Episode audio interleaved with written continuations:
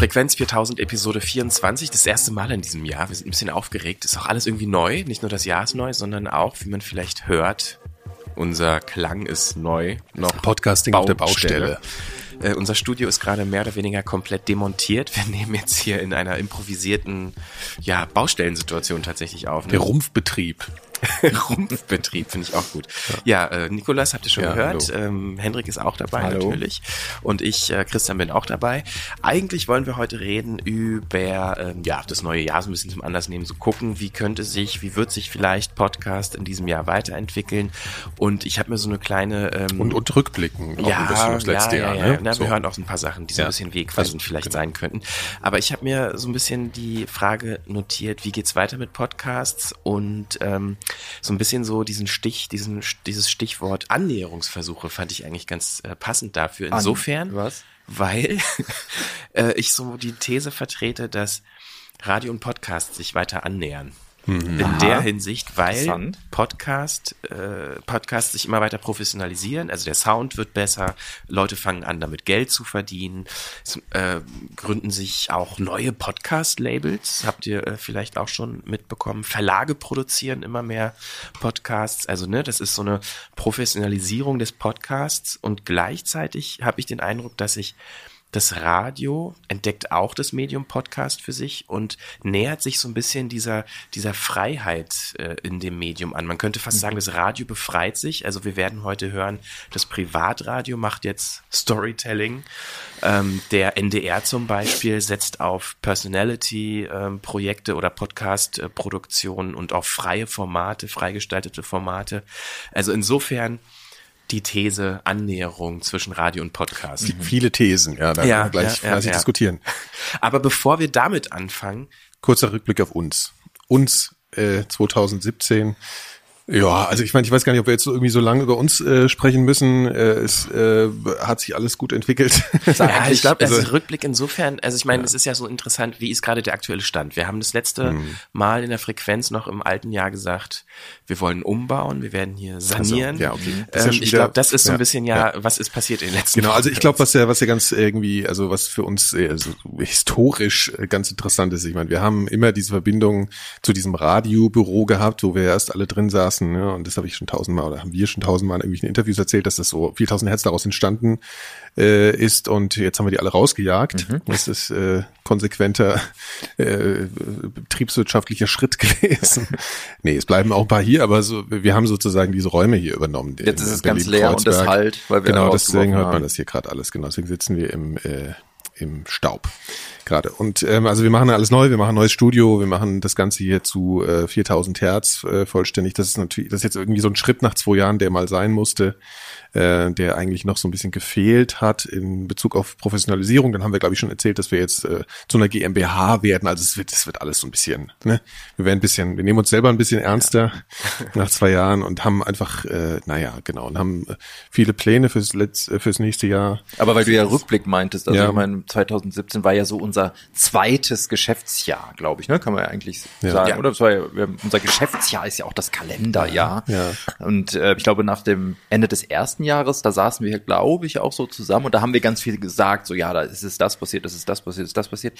Bei so einem zweiten Jahr ist es schon irgendwie anders, ne? Das ist dann schon so ein bisschen ja, Alltag geworden. Es fällt uns schwer, glaube ich, jetzt zu sagen, was so das Besondere also glaub, 2017 was, war. Ja, ich glaube, naja, also wenn man es jetzt mal so vom Geschäftlichen her sieht, äh, war 2017 das Jahr, in dem wir gemerkt haben, dass es funktioniert. Ja. Also das erste Jahr hat sich das am Ende angedeutet, aber wir haben dieses Jahr einfach wirklich von 4000 Hertz gelebt und zwar auch gar nicht jetzt so schlecht. Und äh, also das In gesamte, Saus ja genau. Ja. Die goldenen Türklinken sind schon bestellt. Genau. Ja. Und ähm, natürlich muss man immer schauen, wie man das eigene Geschäftsmodell weiterentwickelt, weil man nie von der Situation weiter ausgehen kann, wie sie gerade ist, also Werbepreise oder was auch immer. Ne? Aber da haben wir ja auch ein paar Ideen, wie wir uns da breiter aufstellen können. Ähm, genau, und das, aber das war in, in, insofern stellt sich diese Frage einfach nicht mehr. Und das war ja was, wo wir vor zwei Jahren mittlerweile jetzt schon in Interviews immer drüber gesprochen haben, ja, wie lange macht ihr das denn? Wie lange gebt ihr euch denn? Ja, wir geben uns jetzt, wir haben jetzt kein, wir sind jetzt Open ja. End. So, also wir sind, äh, das läuft sozusagen. Und das, das ist ja einfach schon mal äh, was Tolles. Diese latente Angst, dass ein Geschäftsmodell ein eigenes irgendwann nicht mehr laufen könnte, ich glaube, das geht wirklich jedem Unternehmen. Das also ich habe das auch weg. mit, ja, ja und das habe mhm. ich auch so mit mich mit Leuten unterhalten, die halt irgendwie in anderen Bereichen ihre Unternehmen haben, wo du von außen denkst, hey, das ist doch ne, das läuft doch felsenfest.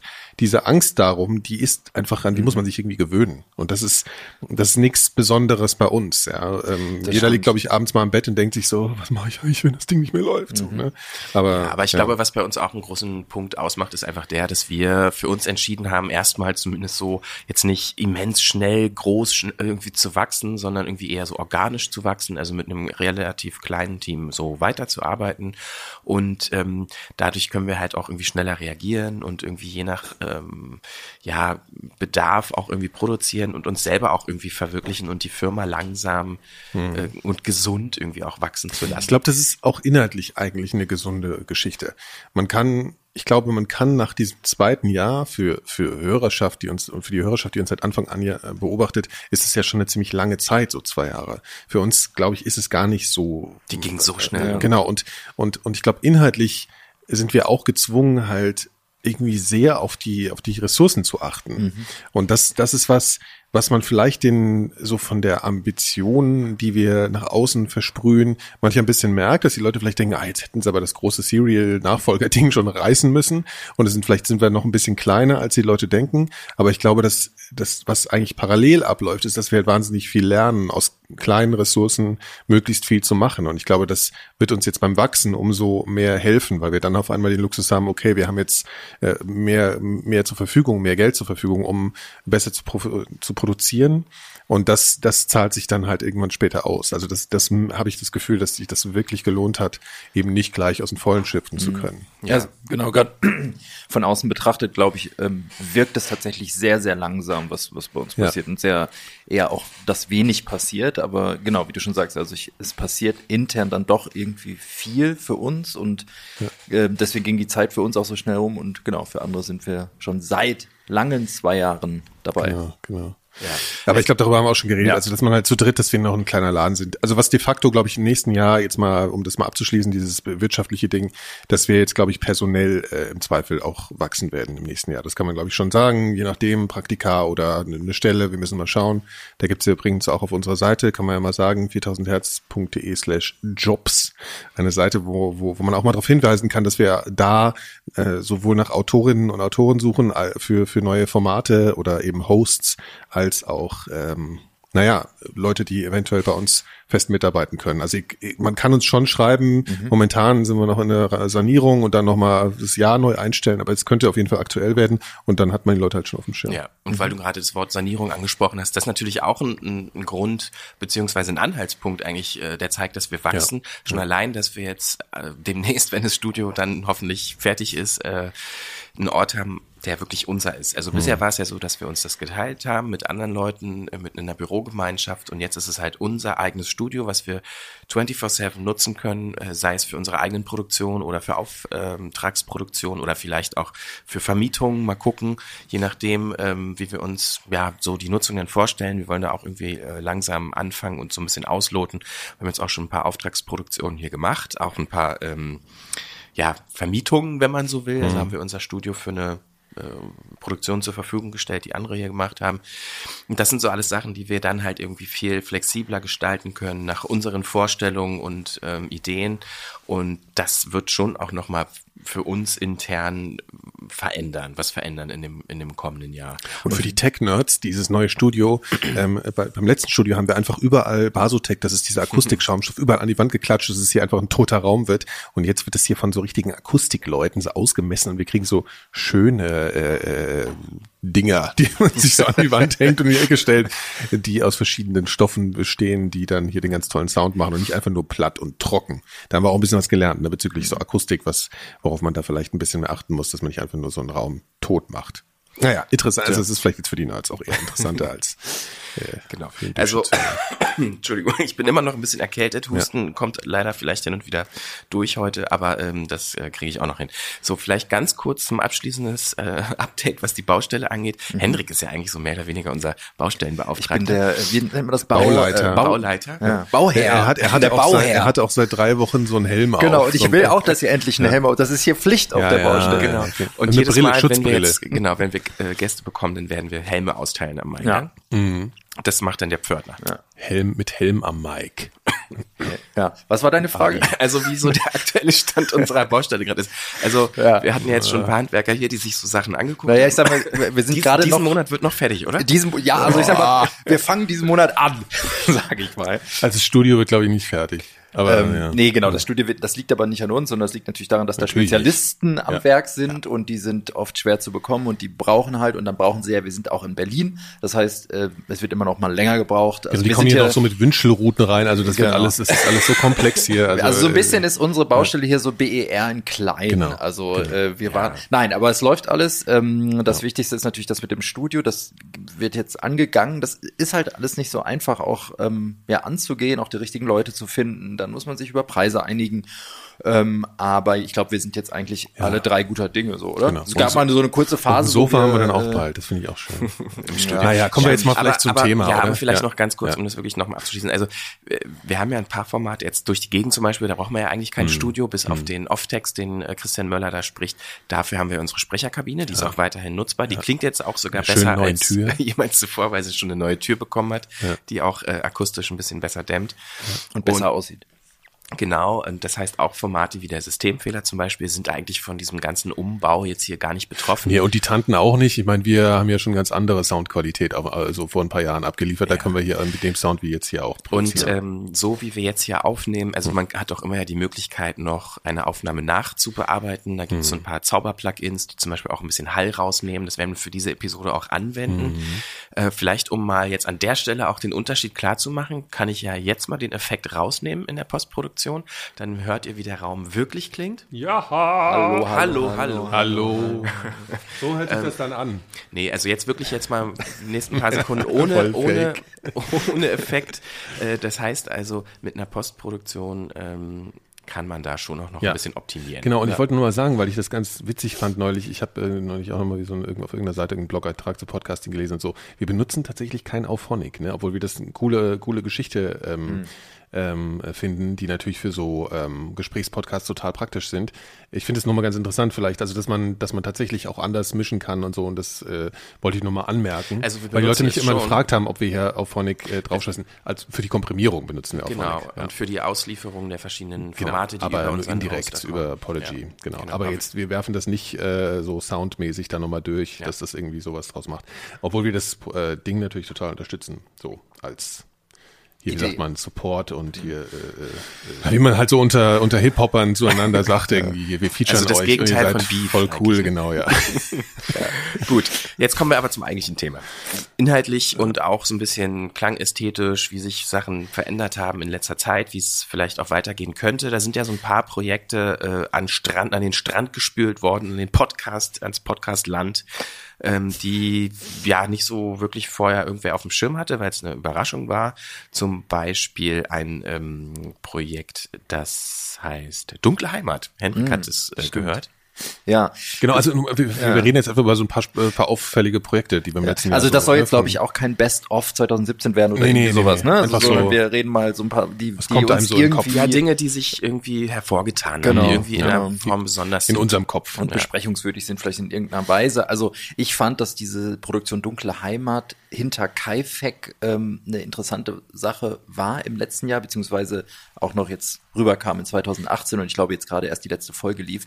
Wir haben alle, das sagen wir vielleicht gleich vorweg, ähm, das Ding nicht komplett gehört, also ähm, nur die ersten Folgen, aber ich glaube, man kann trotzdem mal drüber reden, weil ich finde, dass es schon eine sehr auffällige, eine sehr interessante Produktion war, die ja auch noch vor allen Dingen von einem privaten Radiosender ja, produziert Bayern, wurde. Ne? Also das ist ja wirklich erwähnenswert. Ne? Ja, zumal also die Erwartungshaltung eine, eine ganz andere ist. Also wenn ich Antenne mhm. Bayern mhm. äh, den Namen sehe und das, die erste Assoziation ist das so Dudelfunk oder was? Na, ich glaube, das ist so. Also ich höre das persönlich das, nicht wirklich, mh. aber das ist jetzt so ein typischer das Beste 70er, ja. 80er und von heute. Wenn man so im Auto durch Bayern fährt, dann äh, das einem Lady Gaga halt. nervt so, so ein bisschen. Ja, ja. so stelle ich mir das vor. Mhm. Und dementsprechend ähm, hätte ich jetzt nicht erwartet, dass so ein Radiosender doch regelrecht hm. wirklich ambitioniertes ja, Storytelling-Podcast-Projekt macht. Ne? Das Ganze ist äh, ein True Crime-Format und es geht um einen sechsfachen Mordfall, der schon 100 Jahre zurückliegt und auch sehr bekannt ist. Also es ist dieser Mordfall aus diesem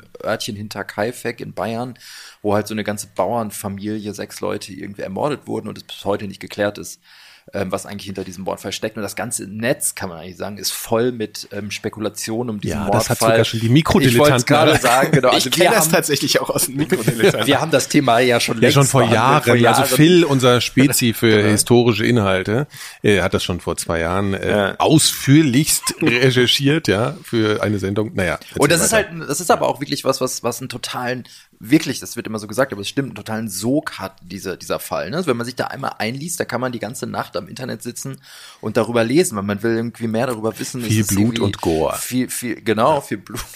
genau, sehr. Es gibt dann auch so, finde ich, so spooky, so Fotografien da aus den 20ern, die die Polizei gemacht hat und so sowas finde ich, gut, das ist natürlich jetzt für einen Podcast dann schwierig, aber ähm, hm. das finde ich schon irgendwie ganz spannend. Naja, und dieser, Podcast, der jetzt gemacht wurde, da wird halt versucht, nochmal das ganze Ding aufzurollen und nochmal neu zu erzählen. Und ähm, was ich vor allen Dingen bemerkenswert fand, wenn ich jetzt irgendwie gehört habe, äh, Antenne Bayern macht einen Podcast, dann erwarte ich im zweiten Schritt, dass es was total Reißerisches ist. Und das ist es nun mal nicht.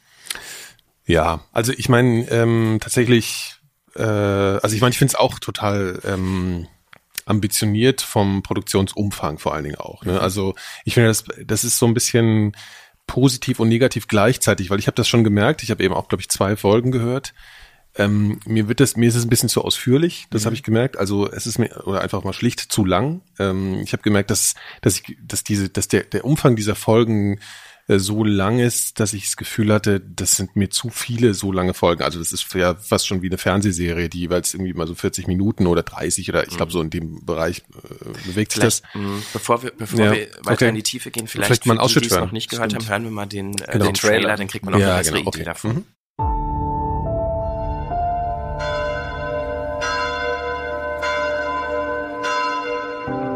Schatz, alles, was jetzt da umgepflückt ist und Mais angebaut ist, das war die Hofstelle hinter Kaifeck.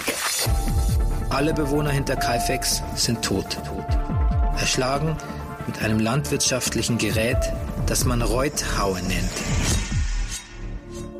Vier Tote übereinander zu stapeln, hat nichts mit Emotionalität zu tun. Das ist ein rein pragmatisches Verhalten und habe auch dann phasenweise gedacht, ich äh, könnte jetzt wissen, wer der Täter war und am Schluss wusste ich überhaupt nichts mehr. Nichts mehr. Jetzt will ich auch alles über diesen Fall herausfinden. Jetzt weiß ich auch, warum ich hier bin. Und wir werden jeden Experten fragen, den wir kriegen können. Das war schon relativ berechnend. Er war entschlossen, die ganze Familie auszurotten. Wir werden über jede Theorie sprechen, die es gibt. Und wir werden nochmal alles ganz genau durchgehen. Und wenn jetzt jemand meint, er muss den Mörder jagen oder den Täter jagen, dann darf er jagen. Ich fühlte mich jetzt soweit. Ich war jetzt bereit für Hinterkaifeck. Unglaubliche Theorien und Wahrheiten. Jede Woche eine neue, packende Folge Dunkle Heimat. Auf antenne.de und überall, wo es Podcasts gibt. Eine Produktion von Antenne Bayern. Ja, also so am Ende bei diesem Ding, da ja. merkt man dann schon, wo es herkommt. Ne? Also, ja. Aber dieser Sprecher am Ende, der taucht ja gar nicht auf. Nee, nee, nee, das, das ist ja jetzt nur so ein Teaser. Also ich ich meine, ich, ich weiß nicht, also man kann da irgendwie jetzt voll viel zu sagen. Also die, ich finde es erstmal so ambitioniert, weil das ist ja von äh, unserer Kollegin, kann man sagen, äh, Maria Lorenz mit dem Pool Artists und so. Aus der Ecke kommt das ja. Nils Bokelberg hat das äh, hat Texte geschrieben dafür oder hat das geschrieben, ist Autor. Also wir kennen die Leute ja und die sind ja auch äh, mit uns zu einer ähnlichen Zeit gestartet. Also Maria hat damals die Kastronauten gestartet, das hat nicht so gut geklappt, aber jetzt ist er ja da, äh, macht sehr viele, viele Podcast-Produktionen. Also was, was ich schon finde, ist, dass man, äh, man kann ja, normalerweise soll man immer erst das Positive sagen, ich will jetzt aber erst noch was Kritisches sagen. Ich finde, man merkt ein bisschen, dass das ein Erstling ist in irgendeiner Form. Also das, oder sagen wir mal, dass, dass das Leute gemacht haben, die jetzt noch nicht so viel ähm, erzählerisch auditiv gearbeitet haben. Mhm.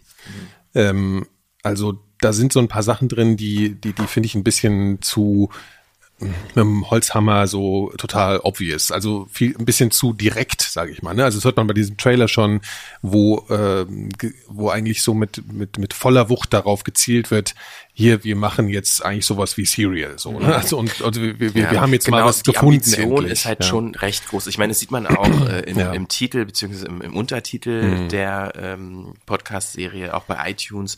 Da steht halt ganz groß, inspiriert von Serial, This American Life, S-Town in the Dark, der talentierte Mr. Fossen, Crime Town, Up and Vanished. Also, natürlich kann man es auch als SEO äh, bezeichnen, mhm. ne? Also, mhm. Leute suchen nach einem Serial-Podcast und finden dann halt irgendwie hinter Kaifek, aber das zeigt ja irgendwie auch, was so ein bisschen die Ambition. Ja, klar. Also ich, ne? ich meine, sagen wir mal so, ich, das ist das Blöde ist, wenn man das, glaube ich, so macht, ist, dass man dann anfängt, das wirklich an solchen äh, wirklich tollen Meisterwerken mehr oder weniger im Podcast-Bereich zu messen. Und dann wird es natürlich sehr schwierig, ne? Weil dann muss man, da legt man natürlich dann Maßstäbe an, so, also zumindest Leute wie wir, die sich da sehr viel mit beschäftigen und alles legen dann Maßstäbe an, die vielleicht auch nicht so zu erfüllen sind von jemandem, der jetzt nicht diese jahrelange Praxis hat und so. Ähm, ich finde, das merkt man schon, aber prinzipiell, glaube ich, funktioniert das als als was Neues im digitalen Audiobereich total gut, weil es vielleicht auch sowas braucht, was gar nicht so meta ist, was gar nicht so, sondern was, was schon sehr direkt ist, um überhaupt erstmal den Leuten klarzumachen, was geht denn hier eigentlich überhaupt ab? Ne? Was ist denn das? Das ist eine Audioserie, also da, da wirklich einfach sehr simpel auch zu bleiben im Prinzip so, ne, von der von der Geschichtserzählung. Aber Geschichtenerzählung. genau ja. das wäre ist eigentlich mein, also das wiederum sehe ich als Kritikpunkt interessanterweise, weil du eben meintest, ähm, dass es dir auch zu lang ist. Hm. Das wiederum finde ich ja eigentlich gut. Also ich finde gut, dass es sich so viel Zeit nimmt. Mir fehlt manchmal nur so ein bisschen Struktur. Hm, also ja. so, dann wird mir zu viel äh, zusammengeworfen, was aber auch, wie du auch schon richtig begründet ja. hast, einfach daran liegt, dass es das, das ist ein Versuch, das ist das erste ja. Mal und so. Ähm, aber ich finde geil, wenn die zum Beispiel, ich glaube, es war jetzt irgendwie in der dritten Folge am Anfang, äh, fünf Minuten darüber reden, wie so ein Alltag auf so einem Bauernhof vor 100 Jahren war, also wie der Tagesablauf war. Mhm. Also ich finde, mhm. sowas kann man machen. Also man kann solche einzelne Infohäppchen rausstellen und sich auch durchaus ausführlich und lange mit sowas beschäftigen, weil genau sowas macht ein Podcast, finde ich, aus. Irgendwie. Ja, ich, ich glaube, was das Problem war so, weshalb ich auch nicht weitergehört habe, muss ich ganz ehrlich mhm. sagen, ist, dass ich irgendwann nicht mehr wusste, wo will das hin. Also ich habe dieses, dieses, wir recherchieren da was Neues und wir kriegen was, das habe ich irgendwie nicht richtig geglaubt bei so einem alten historischen Ding. Weißt du, das ist so ein bisschen das Problem, das was so schon tausendmal genau, im so Netz so durchgewühlt genau, wurde. Genau. So, also genau. das habe ich einfach irgendwann nicht mehr ja. gefressen so und äh, gleichzeitig aber auch fand ich es einfach atmosphärisch schön. Ich finde es ganz witzig, dass man glaube ich merkt, dass die Leute, die das gemacht haben, auch so ein bisschen äh, alte deutsche Hörspiel äh, äh, so in ihrem Kopf haben. Also das arbeitet mit so ganz klassischen Hörspielelementen, so dieser dieses Kreuzchen, was man hört und solche Sachen, weißt du, wo du so merkst, okay, klar, das äh, das hätte man jetzt äh, bei den drei Fragezeichen auch so gemacht, ja. irgendwie so ein bisschen. Ne? Sowas. Aber es ist nicht, ja. es ist nicht völlig drüber und übertrieben mit solchen nee, nee, Elementen. Nee, ich, ne? also es ist nee, schon nee, sehr zurückhaltend ja. dann produziert. Ja. Ähm, ich habe mich nur gefragt, und das ist ein Punkt, da haben wir in der letzten Sendung auch schon drüber gesprochen, und ich will das auch nicht ausreizen, aber da, die Frage stelle ich mir immer, was ist eigentlich die zweite Ebene bei sowas? Ne? Also ist das, reicht es in Anführungsstrichen, einen Mordfall nachzuerzählen und auch nochmal versuchen, Neues herauszufinden, oder erzählt man im besten Fall auch noch was darüber hinaus, irgendwas ja. gesellschaftliches oder irgendwie, meinetwegen auch, wie war es äh, auf, auf dem dörflichen Leben vor 100 Jahren irgendwie oder irgendwie so, also irgendwie mhm. was Zweites, was noch mitschwingt so und ich glaube, das fehlt mir vielleicht ja. irgendwie. Das fehlt mir auch ein bisschen, ich glaube, es hat ein bisschen funktioniert, also gleichzeitig funktioniert wiederum nicht, also der, der, ähm, der Sprecher, den finde ich, ich habe jetzt vergessen, wie er heißt leider, der so ein, auch aus Bayern irgendwie kommt. Der, der, also so, der Reporter. Ähm, Reporter, ja, genau. Das Ding ist halt auch, der versucht das halt so ein bisschen zu erzählen, als wäre es seine eigene Motivation, mhm. was ich halt, vielleicht ist das auch ein bisschen so aus der Macherbrille auch nicht so ganz glaube. Ne? Also du merkst irgendwie, das sind geschriebene Texte, du hast so das Gefühl, also ich will ja jetzt auch nicht so hart sein, ja. aber es, es, ist so ein bisschen, dass ich alles nicht so richtig glaube, aber er spricht ziemlich natürlich ja. und darüber hat's dann doch wieder ganz gut funktioniert. So, also wo ich sagen würde, ähm, wenn es jetzt auch noch, also wenn es jetzt noch ein Sprecher gewesen wäre, der sehr artifiziell gesprochen ja. hätte, dann hätte es für mich überhaupt nicht funktioniert. Bernie also das, Meyer heißt der. Ja, Bernie Meyer. Also genau. der, der, hat so ein bisschen was ne, handfestes, dadurch, dass er auch so ein bisschen bayert, was ich nicht kann jetzt. Aber Also genau, das, ja. aber ja, also doch, ich fand ihn eigentlich dann, doch, mhm. ich fand ihn glaubwürdig. Mhm. Also weil ich, also ich glaube wirklich, dass das Interesse, das persönliche Interesse da war. Ja. Also so, dass das. Ja, ja, nur, nur so diese, diese Echtzeit-Recherche, was mhm. Serial ja so gemacht mhm. hat. Ne? Also das ist natürlich bei dem Fall auch, also das ist, war einfach, ich habe das Gefühl, da, da das, das ja war konzeptionell nicht, mit der Gegenwart. Mehr. Ja, genau. Also das war konzeptionell dann einfach ein bisschen schwierig. Mhm. Aber wir haben es jetzt auch nicht ganz gehört. Vielleicht finden wir am Ende raus, dass es ja irgendjemand an, weiß ich auch nicht, ne? Ja. Also ich, das wissen wir jetzt natürlich nicht. Also, dass es irgendjemand war, der oder irgendwas Neues. Keine Ahnung, wissen wir nicht. Aber ähm, auf jeden Fall ist es ein sehr ambitioniertes Projekt. Ja. Projekt. Es steckt extrem viel Arbeit drin. Gerade für jemand, der vielleicht noch nicht so krasse Routine hat in der Audioproduktion, ist es schon ein, ja, ein ganz schöner Brocken ach, halt. Genau, und also ja. allein von der, von der, von der Masse, acht Folgen, ja, ja, jeweils dieser Länge, das, das muss man erstmal stemmen und das, dafür ist es ein sehr gelungenes Projekt. Finde ich schon, kann man. Genau, kann also man wir wollten es jetzt auch mit genau. der Kritik auf jeden Fall nicht dissen. Das ist ja jetzt, wir sind ja, das ist ja wie so ein Meta, wir machen ein Meta-Format und mhm. ähm, ich finde, das ist auch total wichtig, dass man äh, unter Kollegen oder was auch immer sich sowas auch sagt. Also ich meine, das äh, können andere mit uns genauso machen, also rezensiert ein bisschen und. Also ich finde, das ist auf jeden Fall hörenswert. also, ne, das ist jetzt keine, also, äh, ja, äh, das ist jetzt vielleicht auch bei, bei einigen so eine Geschmacksfrage, wie bei ja. mir zum Beispiel. Ja. Ähm, das ist aber eine reine Geschmacksäußerung, die ich jetzt tun würde. Deshalb ist jetzt, hat jetzt nichts viel mit, mit Rezension zu tun. Mein ja. persönlicher Geschmack ist es nicht, aber ich kann es trotzdem wertschätzen und empfehlen und als hörenswert äh, titulieren. So. Ja, ich würde sogar so weit zu gehen, zu sagen, dass ich mich freue, dass es sowas gibt ja. im deutschen Podcast. Einfach so. Das bringt das Ganze ja, weiter. ist einfach mal was passiert auch. Genau, ne? Also genau. sowas ist also mal was passiert auch im, im, letzten Jahr auch, weil da haben wir uns auch im ersten Jahr uns es gab auch noch ein bisschen mehr gewünscht und jetzt kommen halt so Sachen. Ja. Ähm, genau, ich was ich mir eigentlich, aber da kommen wir ja dann vielleicht gleich zum nächsten Ding wünschen würde, ist eben genau nicht den Trends zu folgen, finde ich. Also inhaltlich. Das ist das, was, was man, glaube ich, bei uns schon auch ein bisschen gesehen hat. Unsere zwei Serien oder drei oder Miniserien, die wir gemacht haben, die waren jetzt nicht wirklich, äh, das war kein True Crime, es war ein bisschen kleiner alles, es war nicht, nicht so, nicht so ein Vielteiler. Das haben vielleicht Leute von uns erwartet, aber es ist schon auch ein bisschen bewusst, dass wir jetzt nicht so diese, die, die Trends aufgegriffen haben. Das wird jetzt nicht gesagt, wir machen jetzt auch ein True Crime Ding, obwohl das natürlich vielleicht in Deutschland dann auch wirklich gut funktioniert oder funktionieren würde. Ähm, aber das haben wir ja nicht so sehr gemacht. Und deswegen, also ich äh, weiß jetzt gar nicht mehr, wo ich hin wollte mit dem Gefasel. Aber vielleicht wirklich eine gute Überleitung zum ja. nächsten. Ähm. Ja, also True Crime wäre halt insofern ganz interessant ähm, im Vergleich. Also ich habe zwei Sachen eigentlich mir überlegt, die ich gerne erwähnen würde vom NDR. Mhm. Und äh, True Crime würde jetzt als Stichwort insofern passen, weil äh, also es geht um die äh, Paradise Papers. Mhm. Ist ein so ein Beispiel. Mhm. Da habe ich jetzt zwar kein Hörbeispiel dabei, aber es ist ja auch True Crime, wenn man so will. Oder so Steuer, fragwürdige Steuergeschichten. Ja, ja. Ähm, und da wurde ja auch die Recherche vom NDR im Paradise Papers Podcast ähm, ja erzählerisch aufgearbeitet, also wirklich auch spannend in mehreren Episoden. Ähm, die SZ im Gegensatz dazu hat es eher in so einem Kollegengesprächsformat gelöst, fand ich auch ganz interessant, das da mal zu hören, wie unterschiedlich ein und dasselbe Thema äh, mit unterschiedlichen Formen auch erzählt werden kann. Also Kollegengespräch ist so eine Form, dass sich zwei Journalisten das, miteinander unterhalten. Äh, ja, dass es halt auch einen ja. Host gibt, der Fragen ja, stellt genau. und dann so verschiedene so Experten aus der eigenen Redaktion da, die ihre Arbeitsweise offenlegen und auch so Informationen vermitteln, äh, was so ihre Recherchen angeht.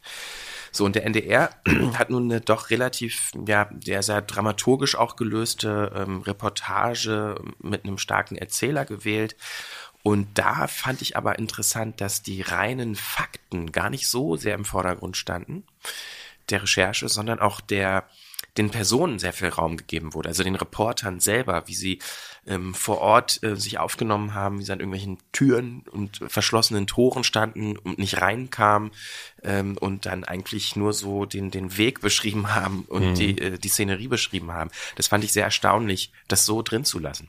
Oh, mal hören. Ähm, da habe ich jetzt kein, kein Beispiel so. dabei. Ich wollte das nur so zur Überleitung ja. liefern, weil ich den Eindruck habe, dass das eine hm, durchaus durchdachte Strategie des NDR in dem Fall ist, weil das auch noch ein anderes Projekt, an dem sie gerade arbeiten, auch noch belegen würde. Und zwar die Korrespondenten. Da habe ich ein Hörbeispiel davon.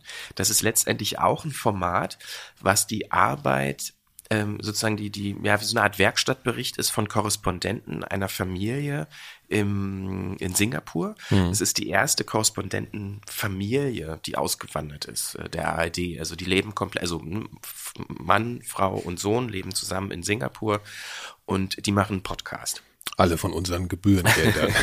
und da wird halt aber auch nicht nur von der Arbeit erzählt und wie so das äh, Korrespondentengeschäft funktioniert und mhm. an was für Themen sie gerade arbeiten, sondern ganz viel dieses Podcast besteht daraus, dass sie von ihrem Leben erzählen. Sehr mhm. persönlich, mhm. sehr, ähm, ja auch, äh, wie würde man sagen, so Protagonisten getrieben. Also die drei als Protagonisten. Ist das dann so ein, so, also ist das so Expat-mäßig das Leben von denen, so würdest du sagen? Also so ein bisschen in so einer Bubble, in so einer Blase lebend oder ähm ja einerseits schon ich mhm. meine klar die haben natürlich starke Kontakte nach Deutschland klar, auch beruflich ja. aber die leben da halt und mhm. ähm, ich habe jetzt hier einen Ausschnitt aus der mhm. aktuellen Folge da ist es gerade so dass der ähm, Vater der Holger noch in Singapur ist und auch noch arbeitet und wird man auch gleich hören, macht dann noch so eine Reportage mit dem BR auch und aus Singapur und die Frau und das Kind, die sind bereits äh, zu Hause über die äh, Weihnachten und Neujahr, äh, über die mhm. Ferien. Mhm. Und da diese ersten drei Minuten der aktuellen Folge hören wir.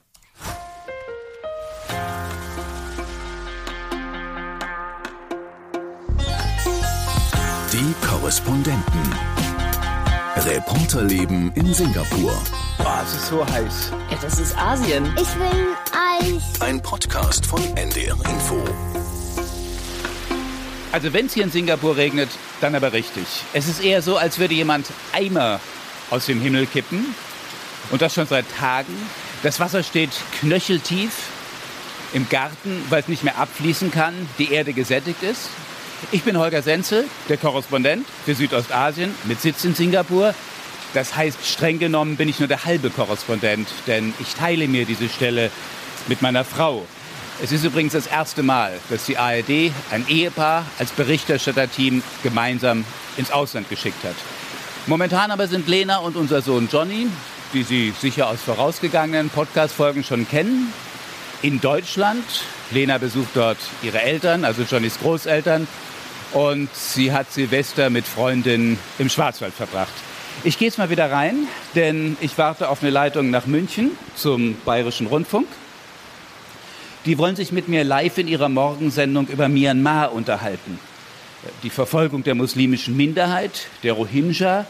600.000 sind nach Bangladesch geflohen vor Gewalt, vor der burmesischen Armee, vor aufgehetzten Buddhisten, hausen dort unter elenden Bedingungen in Lagerten.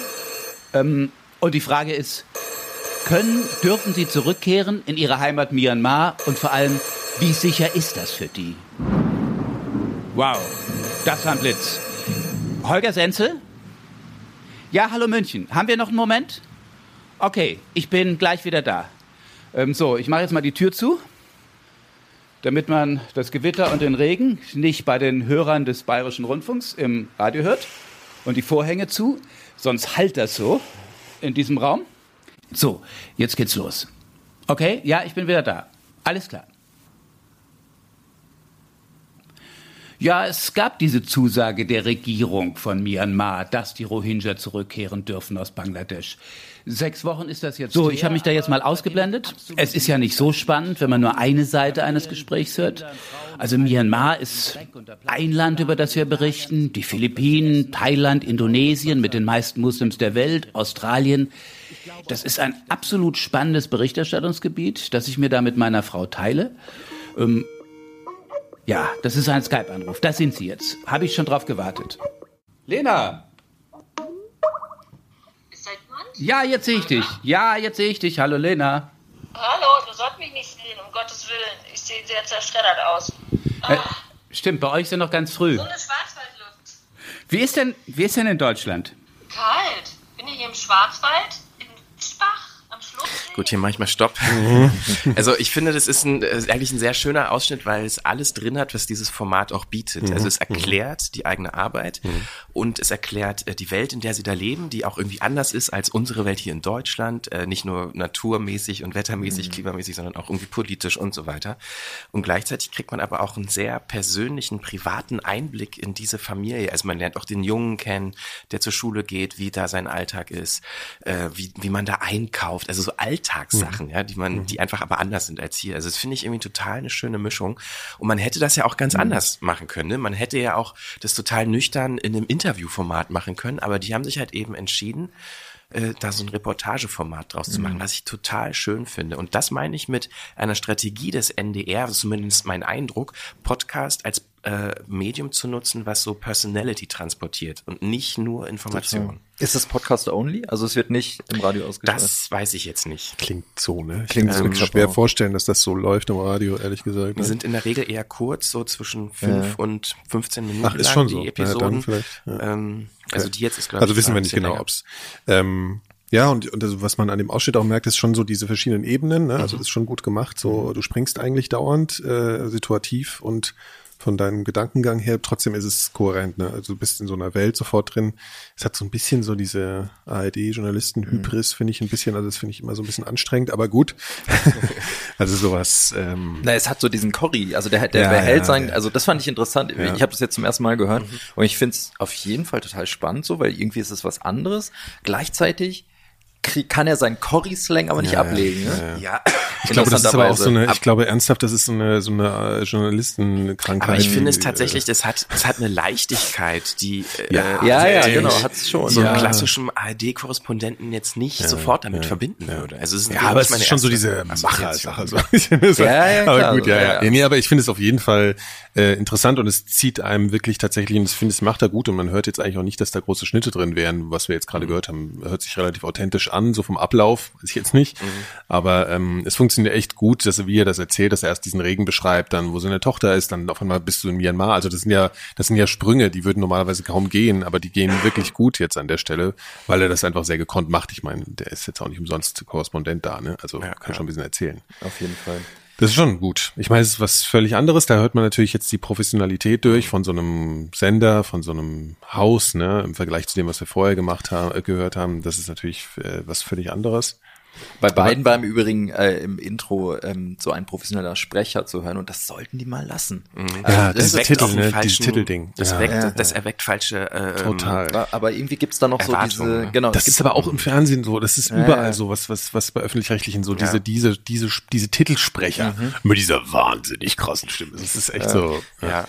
aber so grundsätzlich finde ich es eigentlich total spannend, ähm, also wenn man das jetzt als möglichen Trend ablesen will, mhm. wie Radiosender umgehen mit ihrem Programm, also gerade wenn es ein Infosender ist wie NDR Info, der ja für Information steht, für Kürze vielleicht auch für eine sehr große Aktualität und eigentlich gar keine Persönlichkeit. Also wenn man ja, Nachrichtensprecher ja, nimmt, da ist ja klar. null Persönlichkeit. Ja. Da ist ja nur die Information.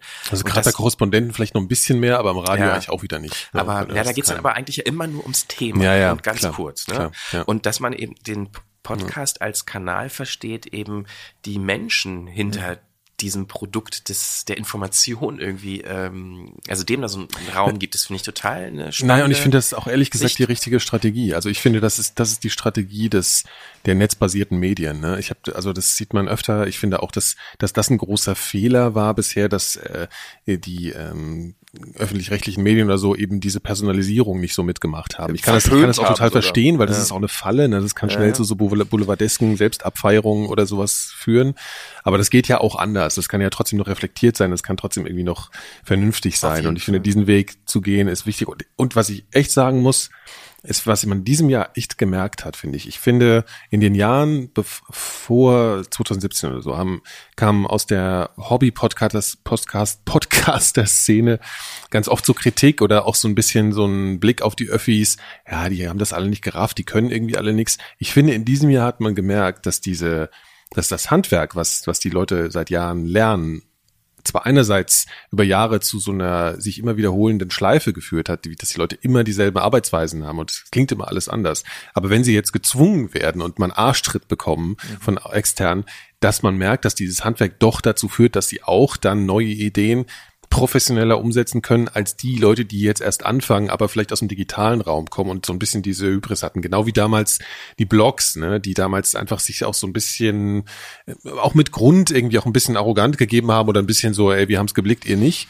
Aber wenn die Leute, die das Handwerk gelernt haben, nachziehen, äh, dann merkt man halt, wer hier ne, Handwerk gelernt hat. So und das also das hat beides seine totale Wichtigkeit. Also so Anarchie und, und, und, und neue Leute, die neue Ideen reinbringen, aber Handwerk ist halt wichtig und das hat man in diesem Jahr echt gemerkt. Also ich finde so die Konkurrenz, die uns entgegengetreten ist, die kam primär aus dem öffentlich-rechtlichen. Ne? Das haben wir auch äh, ich meine, wir haben gesehen. Also wenn man ähm, Konkurrenz sagen will überhaupt. Ne? Nicht, also wir besprechen heute drei Sachen ja wahrscheinlich, die alle aus dem Radiokontext kommen eben, ne? also de, aus dem professionellen Radiokontext. Das heißt, das, daran sieht man es ja schon. Wobei hinter Kalfek die Macher sind, äh, ne, das sind Leute wie wir. So, also oder Leute wie ja, äh, neue, neue genau. im auditiven Bereich, sagen wir es mal so. Ich meine, die Radio, ich weiß nicht genau, wie da die Arbeitsaufteilung war. Ne? Bei, weiß ich auch nicht genau, aber ja. zumindest steckt auch ein Radiosender, ein ziemlich als, großer, zwar als Institution privater, dahinter, aber, genau, genau, genau, also als Geldgeber dahinter. vor allen Dingen auch. Ne? Genau. Ne? Also das und ich glaube, das ist nämlich die größte ja. Herausforderung gerade, dass die Einzelleute bei den öffentlich-recht oder bei den Radiosendern total Lust darauf haben, sowas zu machen und das mhm. auch können, dass die Institution als solche dann oft noch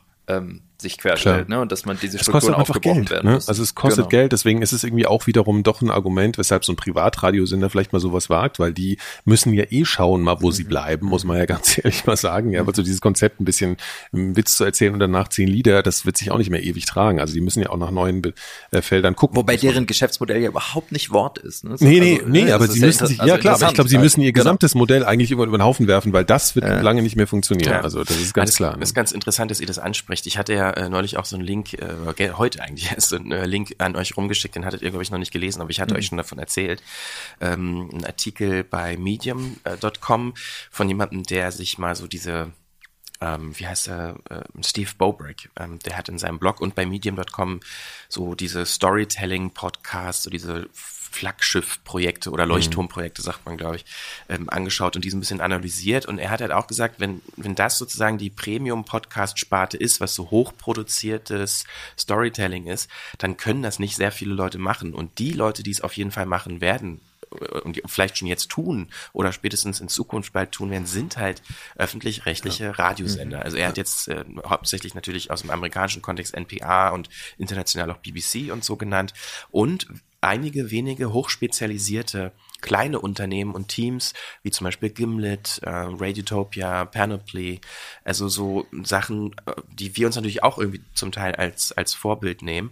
Und was ich daran so spannend finde, ist, dass er eben sagt, ähm, das geht halt nicht mehr nur um die Geschichte an sich, sondern auch um die Produktionsweise. Und er hat, finde ich, einen ganz schönen Begriff ähm, damit in die, diese Diskussion gebracht. Und zwar schreibt er von äh, der Symphonic Era des Podcasts, also eine symphonische Ära des Podcastens, also dass man eben ähm, so eine einen Podcast auch sehen kann wie fast schon ein Orchester, mhm. wo es so viele verschiedene Instrumente gibt, die man ja, ich meine, was kann. wir wir haben am Anfang äh, vor zwei Jahren immer von Opulenz gesprochen mhm. bei uns, ne? Ich glaube, das ist das äh, was ich weiß gar nicht, ob wir heute noch so reden würden, aber das war so, glaube ich, das Gefühl, was das ein bisschen äh, beschreibt. Also, dass ja. man das einfach ein bisschen äh, komplexer macht.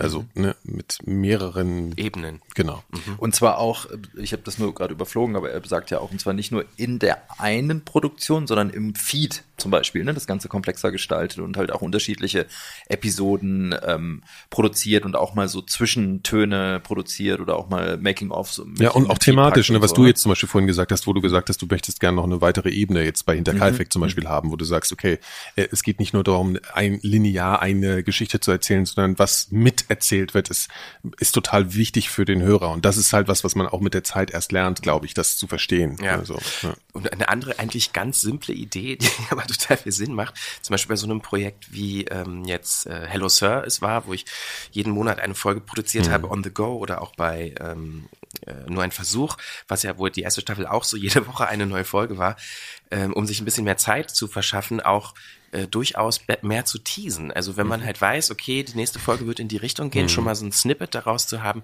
um die Leute heiß zu machen, um die Erwartungen äh, oder diesen Wunsch, dass immer was Neues kommt, kann man ja auch verstehen. Einmal im Monat ist ein bisschen wenig für eine fortlaufende Geschichte, dass man diese Erwartung erfüllt, dass man auch mal zwischen ähm, drei Episoden, die eine Miniserie sein könnten, auch nochmal einen Talk macht zu der Serie, so ein Werkstattgespräch oder so. Also, dass man da durchaus unterschiedliche Formate innerhalb eines Podcasts-Feeds äh, zu einer Serie auch kombinieren kann, mhm. um ähm, da ja mehr ähm, Auffindbarkeit letztendlich auch zu re regenerieren. Ne? Ja. ja, also ich finde, ich, ich finde es immer noch wichtig, äh, also ich finde es, oder wichtiger als je, denn je jetzt in diesem in dieser Podcast-Szene finde ich es die den den Kopf so aufzubehalten für neue Ideen äh, im Sinne von ähm, nicht Trends hinterher zu rennen und auch Macharten nicht einfach nur zu kopieren. Ich meine, ich, ich meine nicht neu im Sinne von revolutionär. Es gibt sowas ist noch nie da gewesen, ganz und gar nicht. So Radio gab es wahnsinnig viel schon, sondern eben jetzt nicht zu sagen, okay, das war jetzt mal ein Erfolg, jetzt machen wir dasselbe irgendwie ähnlich, sondern weiterzudenken, was funktioniert. Also einfach äh, die Aufmerksamkeit darauf zu haben und das Selbstvertrauen zu haben, äh, zu sagen, nee, wir machen es ein bisschen anders, wir machen es jetzt vielleicht ein bisschen kürzer, wir machen es ein bisschen kleiner, wir machen es also nicht einfach nur genau dasselbe zu machen, was andere gemacht haben. Mhm. Es ist jetzt so ein bisschen banaler äh, Wunsch, aber den finde ich also das finde ich wichtig, weil das kann man als als als als Laden wie wir ähm, bringt das glaube ich nichts, einfach nur zu versuchen, was was zu machen, was schon da ja. war. So. Was ja auch ein guter ähm, Stich, äh, ein gutes Stichwort sein könnte, was auch überführt zu deinem Beispiel ist, mhm. ähm, Minimalismus kann eigentlich auch eine innovative Idee sein im Podcast, weil das Beispiel, was wir jetzt haben, basiert eigentlich auf einem einzigen geschriebenen Text mhm. letztendlich, der vorgetragen wurde von einem. Ich finde es so witzig, dass du Minimalismus nennst, aber ja, ja, ja, ich verstehe schon, was ja, du meinst. Ja, ich meine jetzt, also ja, man hat keine O-Töne, man hat keine Reportage, große reportagigen Elemente, sondern eigentlich nur ein Text. Das, ja, ist der, eine, eine, genau, eine lyrische Erzählung, so ein bisschen, genau. ne, aus, aus einer. Willst also, du das einen kurzen Einblick also mir fällt, bevor wir rein? Genau, ja, also ich, ich mir fällt es ein bisschen schwer, dem gerecht zu werden, weil, also das muss, ich muss ganz ehrlich sagen, ich war im letzten Jahr, habe ich sehr wenig an auditivem Kram gehört, auch weil, weil ich gar nicht so viel zum Hören gekommen bin, dadurch, dass wir hier so viel zu tun haben, das ist ja auch immer so ein Nebeneffekt ist, der blöd ist. Was mich so richtig äh, vom Hocker gehauen hat, wo ich gesagt habe, das hat mich wirklich richtig gekriegt, richtig bewegt, richtig berührt irgendwie. Und das war aber jetzt eine Sache, die war so. Das ist ein, äh, ein Radio-Feature äh, von Michael Lissek, der, wenn, wenn man den nicht kennt, wahrscheinlich viele Leute kennen ihn vielleicht nicht, wenn sie nicht im Radiobereich irgendwie unterwegs sind. Das ist ein sehr renommierter äh, deutscher äh, Feature-Macher ähm, schon viele Preise bekommen, glaube ich, und ganz erfolgreiche Produktionen gehabt. Egal, also und das Ganze ist eine sehr persönliche Geschichte aus seiner Perspektive. Er musste eine Herzoperation machen, also er hatte eine äh, defekte eine Herzklappe und das ist natürlich für jemanden, der normalerweise bisher sich keine großen Gedanken vielleicht um seine Gesundheit gemacht hat, ein Riesending. Es war eine Riesenoperation. Das war für ihn einfach eine total wichtige Sache. Und er hat ein Feature dazu gemacht und alles andere können wir nach dem, nach dem Ausschnitt mal erzählen.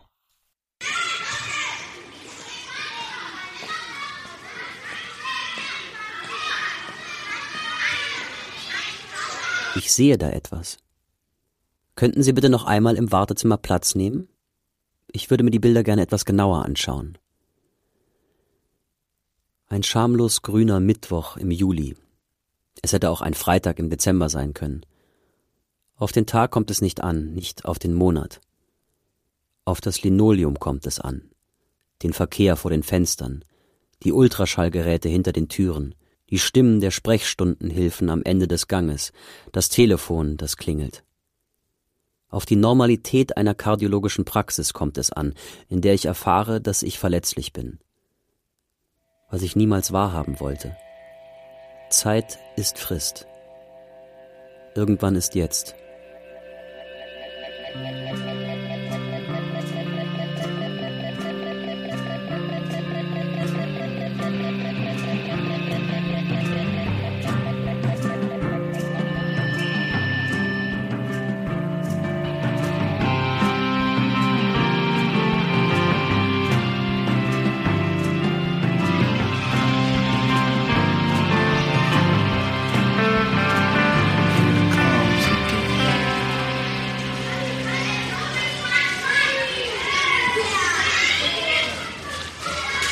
Kardiologin heißt Engelsing, was ich beunruhigend finde. Die Kardiologin heißt Engelsing und nach dem Studium der Bilder sagt sie, sehen Sie? Sie sagt, diese Ablagerungen auf ihrer Herzklappe, die kommen von der Undichtigkeit und sind gefährlich. Wenn sich das löst, ist Land unter. Schlaganfall, Lungenembolie, Nierenversagen. Das wollen sie nicht. Sie sagt, wir werden ihre Herzklappe austauschen müssen. Machen Sie das mal ganz bald, ja? Sie sind ja noch jung, 45. Ganz bald. Heißt in den nächsten zwei Monaten. Aber wirklich nicht später, ja? Nicht, dass wir uns nachher ärgern, sagt sie. Ja. ich habe ja auch gehört. Ich äh, kenne ja die Geschichte also schon. Ja, ja. Also wir müssen jetzt nichts äh, darüber erzählen, was was weiter passiert. Jetzt glaube ich, aber ähm, Also, was ich daran jetzt interessant, wenn man es mal ein bisschen im Kontext jetzt äh, äh, anhört über das, was wir hier reden, so, ne, über was wir hier reden, so Serien, Kram, Spannung und so weiter und so fort, muss man, also finde ich, dass wenn man jetzt diesen ersten Ausschnitt hört, sich bei mir erstmal total banal so eine Spannung aufbaut, natürlich, ja. Mhm. Aber es ist natürlich eine völlig andere Machart. Es ist eine äh, lyrischer Text, der äh, von einem, auch nicht von Michael selbst gesprochen wird, sondern von einem, von einem Sprecher, von einem Schauspieler, der das sehr gut macht, finde ich, der dem Text wahnsinnig toll gerecht wird. Da spannend daran ist, dass es ein wahnsinnig persönlicher Text ist und der dann eben, wo sich Michael dagegen entschieden hat, den dann selbst zu sprechen, was er sonst in seinen Features tut, was ich äh, total nachvollziehbar finde, ohne jetzt groß in die Tiefe gehen zu wollen. Ähm, dann ist produktionsmäßig, glaube ich, total spannend. Das ist, glaube ich, auch ein bisschen typisch für seine Sachen, äh, diese eigentlich erstmal gar nicht so korrespondierenden Töne, die man hat äh, zum, neben dem Text, Text also zum Beispiel dieses Kindergeschrei. Ich weiß gar nicht, ob es den Leuten wirklich aufgefallen ist, ähm, dass da wird ja nicht irgendwie über Kinder gesprochen oder man hört irgendwas oder man spricht über den Kindergarten oder irgendwie sowas. Und diese harten Schnitte, die unterbrochen werden von seinem Text direkt, das ist äh, wahnsinnig wirkungsvoll, finde ich. Und naja, ich will jetzt mal nicht so in so eine Deutung reingehen oder so, aber ich glaube, man kann so ungefähr sich vorstellen, was das mit einem macht, wenn man solche Töne hört und dann eben in so einer rausgerissenen Situation wie in einer Arztpraxis ist oder sowas. Also ich finde das Stück total toll. Ähm, und was ich, weshalb ich das eigentlich äh, sage, ist, es ist trotzdem irgendwie ähm, klar ein Radiostück und es kommt vielleicht ein bisschen durch die Sprechästhetik so, ne, durch die Form, wie das vorgetragen wird, durch die durch diesen Stil des Textes, durch diese lyrische Qualität, die man im Podcast jetzt eigentlich noch nicht so ne, also gehabt hat. Aber ich finde, das, das ist was, was mich inspiriert und wo man sagen kann, hey, ähm, lass uns doch versuchen, also das ist natürlich jetzt auch ein wirklich besonders tolles Stück und es ist genauso vermessen für mich zu sagen, ich möchte mal was in die Richtung tun, wie zu sagen, ich möchte mal das machen wie This American Life, weil ich einfach mhm. nicht äh, dieses Format habe, wie die Leute, die das machen. Aber das ist was, was mich inspiriert hat.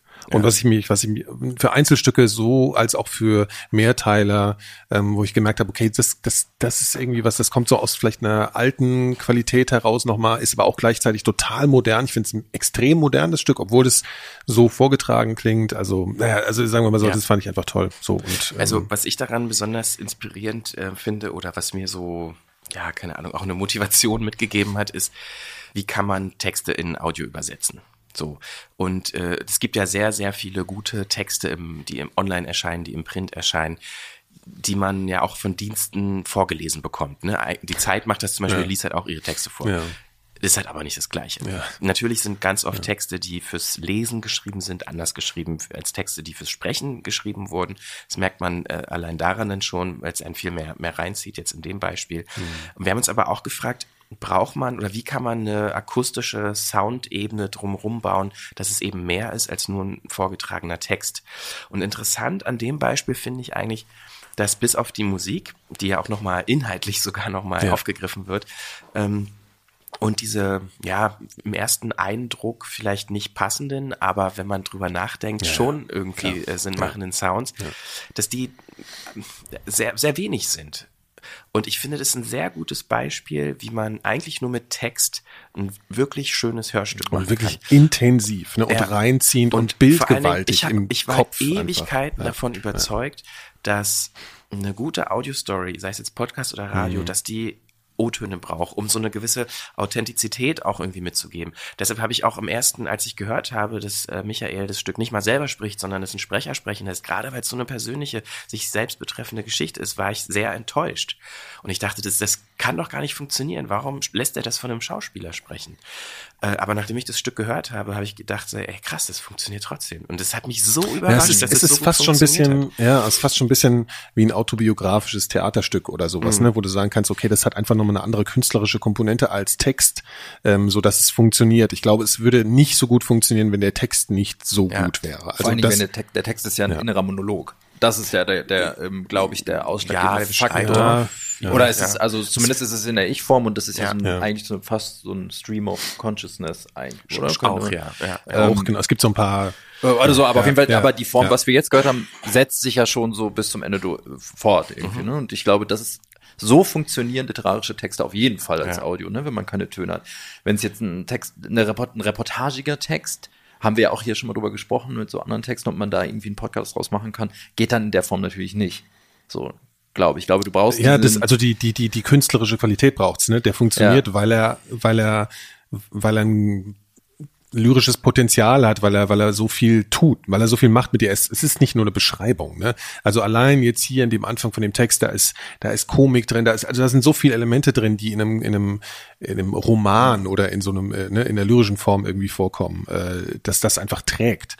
Und ähm, was ich witzig finde, weil wir am Anfang, und da kommst, was du jetzt gesagt hast, kommt da auch nochmal ins Spiel, dass du ähm, gesagt hast, dass man Töne braucht, dass man ganz viel Töne braucht. Und ähm, das ist ja schon auch so. Wir haben vorhin von Opulenz geredet, ne? Das ist im Sinne der auditiven Produktion nicht wahnsinnig opulent, sondern im Prinzip nur von dem erzählerischen Potenzial her. Und, und da sieht man auch einfach, was geht. Ne? Also du brauchst kein Uhu oder kein Kreuzchen, um mhm. eine Grusel zu erzeugen. Es ist jetzt zwar ein bisschen gemein jetzt gewesen, aber da sieht man einfach mal, was da für eine Erfahrung aber auch dahinter steckt als Erzähler und was für ein Talent Dinge sogar mit gegenteiligen Sounds, die erstmal oder gegenteilig wirken, erstmal trotz, also zu erzeugen, dass das so viel, das so viel ähm, Vorstellungskraft dahinter, ne? auch auditive, die, die da drin steckt, die überhaupt nicht offensichtlich oder auf dem Tisch liegt sofort. Also ja, mhm. keine Ahnung. Also das hat mich äh, wahnsinnig inspiriert.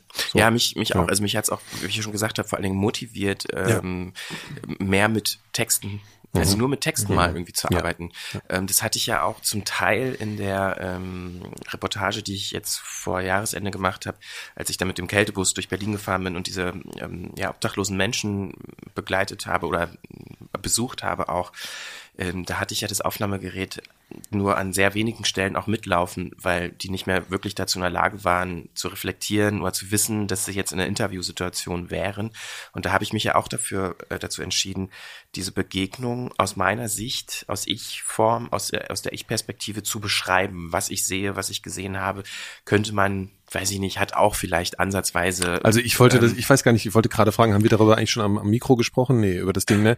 Also ich, das wollte ich nämlich gerade nochmal erwähnen, also weil das kann man jetzt selbst auch schlecht sagen, aber ich fand das, ich finde, diese, wenn man das hört, das läuft im, ist im Systemfehler jetzt äh, gerade die letzte Folge aktuell, ähm, das ist wirklich auf diesen, auf diese Sache sollte man da achten, finde ich, auf die Form, wie die Vorstellung in einem entsteht, dieser Nacht, deiner Erlebnisse, dieser Menschen, denen du begegnest, obwohl du das nur erzählst. Und das finde ich wirklich absolut toll an diesem Ding. Und ich finde, das sollte auch, ich will das mal erwähnen, weil das finde ich, sollte man die Hörerschaft mal ein bisschen mit der Nase drauf stoßen, wenn sie es nicht eh schon gemerkt haben, dass das auffällig ist. Das ist eine Reportage ohne, ohne Bild und ich habe so eine Vorstellung davon. Ne? Zumal ne? du ja also, auch mit ja. Time Text ähm, O-Töne ersetzt, ne? weil du ja ähm, vorher dachtest, Mist, mir fehlen da Töne, so, ne, da, mhm. ne, es Also letztendlich hat mich auch Michas Stück dazu inspiriert. Ja, und es funktioniert diese halt total Lösung. super. Also es ist mhm. ja fast, also mhm. nee, es ist sogar besser, als hättest du teilweise ja, die, die ich finde es auch besser. Also ja. ich, ich, ich wollte in dem Moment das nicht hören. Ich, ja. Und das ist wirklich dieses genau, was, was, was, was uns beide oder was uns alle wahrscheinlich gekriegt hat jetzt an diesem Stück von Micha, so dieses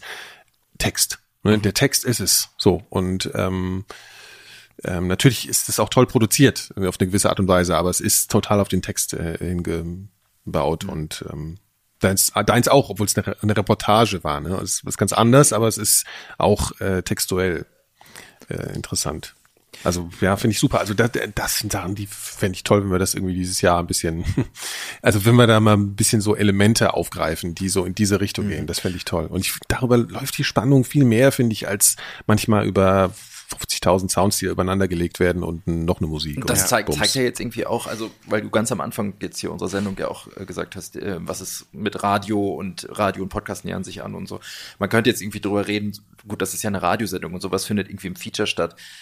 Und jetzt haben wir aber gerade festgestellt, wir wollen sowas auch im Podcast haben. Das heißt, wir müssen eigentlich gar nicht drüber reden, ist das Radio oder ist das Podcast? Nee, ich sage das ja nur, halt, weil wir hier diese. Nee, genau, nee, ich meine äh, nur, aber ja. das heißt, also das kann uns inspirieren für einen hm. Podcast und Podcast und Radio wird sich wahrscheinlich auch in diesem Jahr noch viel weiter ähm, nicht annähern, sondern auflösen. Ach, das ist doch gen genau, das ne? ist genau so dasselbe mit diesen Blogs damals und Journalisten. Meine, so, das war, ja. das war so eine Pseudo-Trennung. Es ist Text. Ja, ich meine eigentlich mit Radio, wenn ich Radio ja. sage, meine ich eigentlich nur noch die Institution, genau. die also letztendlich die, äh, die als Oberbegriff einer großen Firma, ob sie jetzt jetzt öffentlich-rechtlich oder privat ist, hm. egal. Wieder gearbeitet werden kann. Ich ja. meine, das sind, das ist, das ist das Relevante, ne? wie die Institutionen strukturell aufgebaut sind. Wie können die sich schnell verändern? Wie können die äh, sich anpassen an neue Erzählformen oder wie kann, wie ne, also da ist die Frage, wie fließt das zusammen?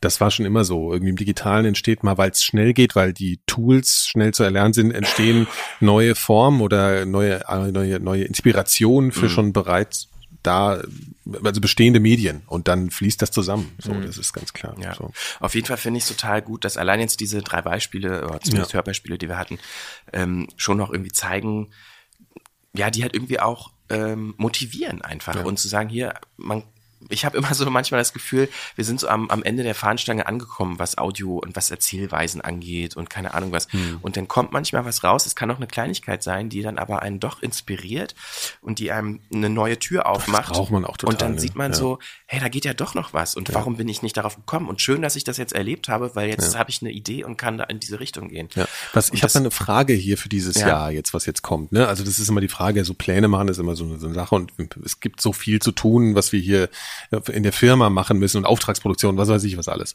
Aber wenn wir jetzt das mal abziehen und wir würden denken, okay, wir hätten jetzt diese Freiheit dieses Jahr, was habt ihr irgendwie einen Wunsch so an das kommende Jahr? Also wo ihr sagt, äh, in einem Jahr würde ich gerne, es muss ja jetzt nicht so ganz konkret sein, aber wo würden, wo würdet ihr denn gerne sein? Also meinst du inhaltlich? Ja, oder? also oder oder stilistisch oder oder was ist da? Das ist eine schwierige Frage natürlich, ja, ne? So, weil wir, die können wir ja auch nicht so leicht beantworten, wenn wir hier länger ein Meeting machen und so. Aber, aber das, ich, ich komme da einfach nur drauf, weil ich, weil das halt immer solche Sachen sind. Also man hört sowas wie jetzt oder oder das, was du jetzt vorher gespielt hast. Also es gibt Momente, die einem immer gedanklich einen Schritt weiterbringen, wo, wo man immer das Gefühl hat, okay, ich krieg jetzt auf einmal ein Gefühl dafür, wie es in einem Jahr sein soll. Ich sehe uns jetzt an der Stelle stehen, wo wir jetzt sind und dies äh, folglich logisch zu den Gedanken, die ich vor einem Jahr hatte, aber die sind jetzt nicht mehr passend zu dem, was ich in diesem Jahr jetzt an dieser Stelle habe und zu den Vorstellungen, die ich für dieses Jahr mhm. habe. Und, und ich glaube, so, zum Beispiel so textuelle Arbeit oder erzählerisch nochmal losgelöst von, ah ja, und die Amerikaner machen das und bla bla. Also dieses ganze Zeug, das kann ich einfach nicht mehr hören. Ja, das inspiriert ja, mich auch nicht mehr, sondern jetzt um, jetzt umgucken, abseits des Hypes, was finde ich toll und das in das neue Medium tragen. Das wäre so also, ein Gefühl, was ich habe. Ja, also für mich persönlich äh, kann ich tatsächlich sagen, diese Textsache auf jeden Fall. Ähm, also ich glaube an, an, an Produktionsqualität äh, müssen wir jetzt nicht noch groß schrauben. Ne? Wir brauchen nicht noch mehr Sound, nicht noch mehr Musik, nicht noch mehr äh, hm. feine Schnitte und Übergänge. Ich glaube, das ist überhaupt nicht so das Ding. Also für mich persönlich geht es tatsächlich darum, ich will bessere Texte schreiben. Ich will besser, also ich persönlich will bessere Geschichten erzählen. Ähm, und damit meine ich jetzt gar nicht unbedingt äh, auf die große Recherche gehen und irgendwie spektakulären und so Fall ausgraben, ja, sowas. Ja. sondern eigentlich so ja so, so eine Mischung aus das, was jetzt bei Micha war und vielleicht auch beim ähm, bei der Kältebus-Reportage. Also so eine persönliche Reportageform, die halt aber auch einen literarischen, eine literarische Komponente hat, wo aber die Produktion an Opulenz und Sound jetzt nicht im Vordergrund steht. Da so. kann man eher, glaube ich, noch mal sogar auch einen Schritt zurück treten manchmal. Also, ja. dass die Opulenz, das, das ist immer so ein Wort, was bei uns so herum war. Ja, das Opulenz. war früher, das haben wir jetzt aber auch lange nicht mehr. Ich habe das nur noch mal ausgegraben, ja. ne? wir machen das gar nicht mehr so. Also da kann man sich also auch hinter verstecken, hinter der Opulenz. Ne? Total, also das ist mir wirklich auch aufgefallen. Genau, also auch bei alten Systemfehlerfolgen, mhm. wenn ich die jetzt höre, da denke mhm. ich, warum verdammt nochmal hast du da so viel Sound? Ja, naja, es war halt, naja gut, aber das hat schon ausprobieren halt. Ja, das ne? ist aber auch, klar. es macht Sinn ja. im, im, äh, im Moment. Also vor einem Jahr war das einfach eine, oder vor zwei Jahren mittlerweile, war es wirklich eine andere Situation. Da war das einfach ähm, hier, wir bringen hier mal ähm, Sound rein in mhm. diese in diese Sphäre des Podcasts. Wir bringen hier mal ja, hier wird symphonisch, genau. Mhm. Ne? Also wir wollen hier mal richtig aufbohren. Und das hast du halt jetzt mal gemacht, das hast du halt mal gebraucht, auch so, oder? Ne? Und jetzt ähm, geht vielleicht zurück wieder zum Inhaltlichen und ähm, also das ist ja sowieso was, was, was, was trägt das, was du erzählen willst, was bringt, was bringt die Intensität äh, der, der Erzählung, was, ne, woher kommt die wirklich? Und das ist eigentlich das gesprochene Wort. So. Ja. Ne? Und im besten Fall schafft man es, und dann, auch das haben wir in der letzten Sendung schon besprochen, und das ist für mich, glaube ich, so ein Gradmesser.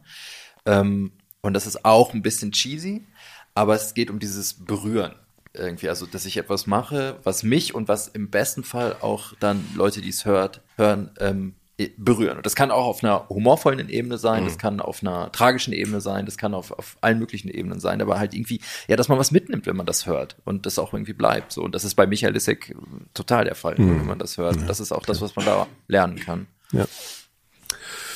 Ja, ne? ne? Ja. Das ist doch ein schönes Schlusswort. ja. Es gibt viel zu lernen. Auch also nächste Woche wird es mich, wird erreichen wird es auch gleich, weil da nehmen wir wieder den Mikrodilettanten auf, dann genau. wird mir gezeigt, berührend, wo der Status Audio ist äh, im deutschen Bereich. Genau. Aber man braucht ja was, man braucht ja was, um den, um den Scheiß aus dem Kopf zu lassen. Ne? Das braucht man auch einfach manchmal. Ja. Also ich zumindest. Genau. Nächste Folge dann vielleicht, wer weiß, die nächste Frequenz 4000 dann schon aus dem neuen Studio. Hoffentlich. Ja. Kann ja sein. Der Bauherr bestellt jetzt übrigens gleich Stühle. Ah, ich bin so gespannt. Ja, neue ja, das Stühle, brauchen wir eigentlich, weil, weil die hört sich nämlich so an hier.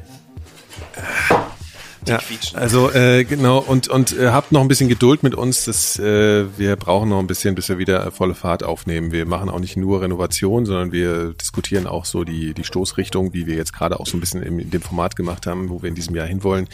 Also bis der Laden wieder richtig rennt, äh, dauert es noch ein bisschen. Mhm. Aber ja, also ob es mal wieder ein Interview kommt ja, bei mir und so. Das, ist, das kann auch sowieso, ne, die Frage. Ich interviewe auch mal dich. Ja, so, wollen wir nicht? Elementarfragen mit ja, genau. Hendrik Ich habe noch was ja, von der Baustelle. Stimmt, ja. Stimmt. Ja. Ist Leben ist eine Baustelle. Wie ist das eigentlich? Gut, äh, ja. äh, der hält sich schon die Brust, äh, unser Christian. Ja, da, da droht hier. wieder ein Husten. Ah, ja, ja, ja, draußen ja, schneit. Ja, ja, ja, ja. Das Wetter ist nicht das Schönste. Gut, bis wir bald. bedanken uns fürs Zuhören und hören uns, wenn nicht aus dem neuen Studio, dann auf jeden Fall aus, aus dem von der Baustelle. von der Straße. Jetzt kommt hier diese coole Musik, die. Ja. ja. Bis bald. Tschüss. Tschüss. Tschüss.